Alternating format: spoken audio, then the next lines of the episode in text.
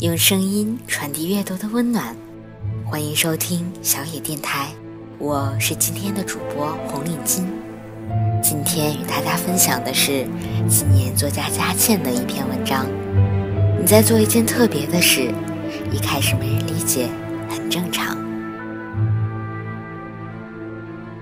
在哈尔滨的朱古力小姐是这样发现这家小店的。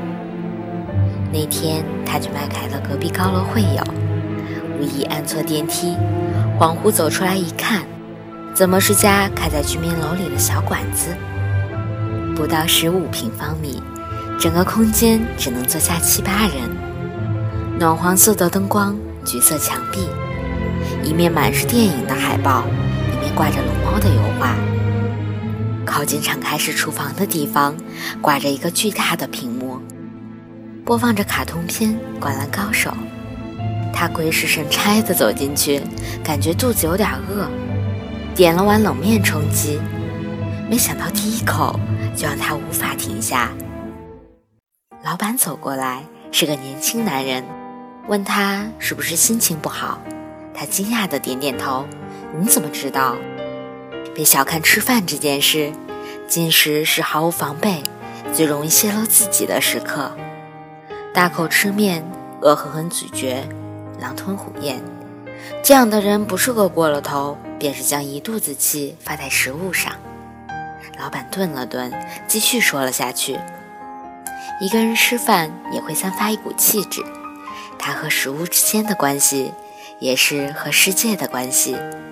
你看隔壁那桌一男一女吃饭的表情，立刻就可以看出他们只是普通朋友。”看人怎么吃饭，怎么对待食物，其实不用说话，就可以知道很多关于他的事情了。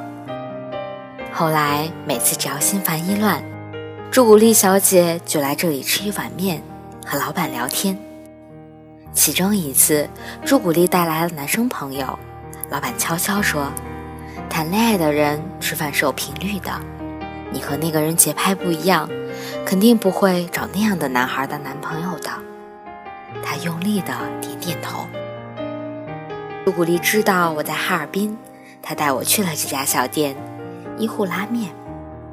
我采访了这个三十出头的大男孩，他的故事很简单：曾经有个电影梦，二十几岁的时候在电影公司上班，前些年发现做的事和想象中很不一样，于是离职，开了这家属于自己的深夜食堂。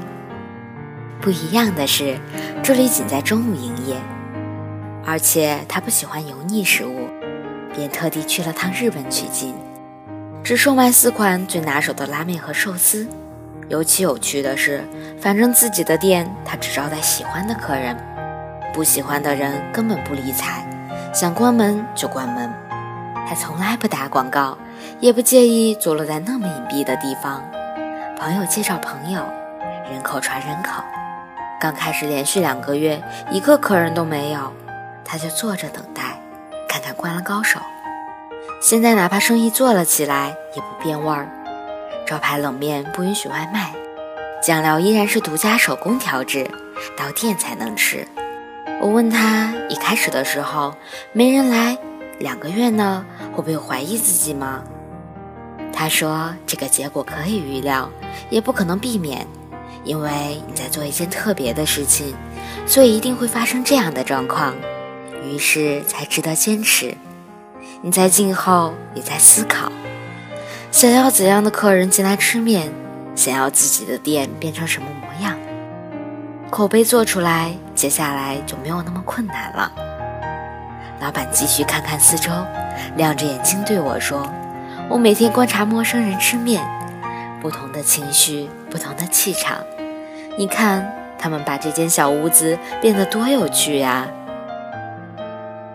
本节目由小野电台提供，用声音传递阅读的温暖。感谢您的收听。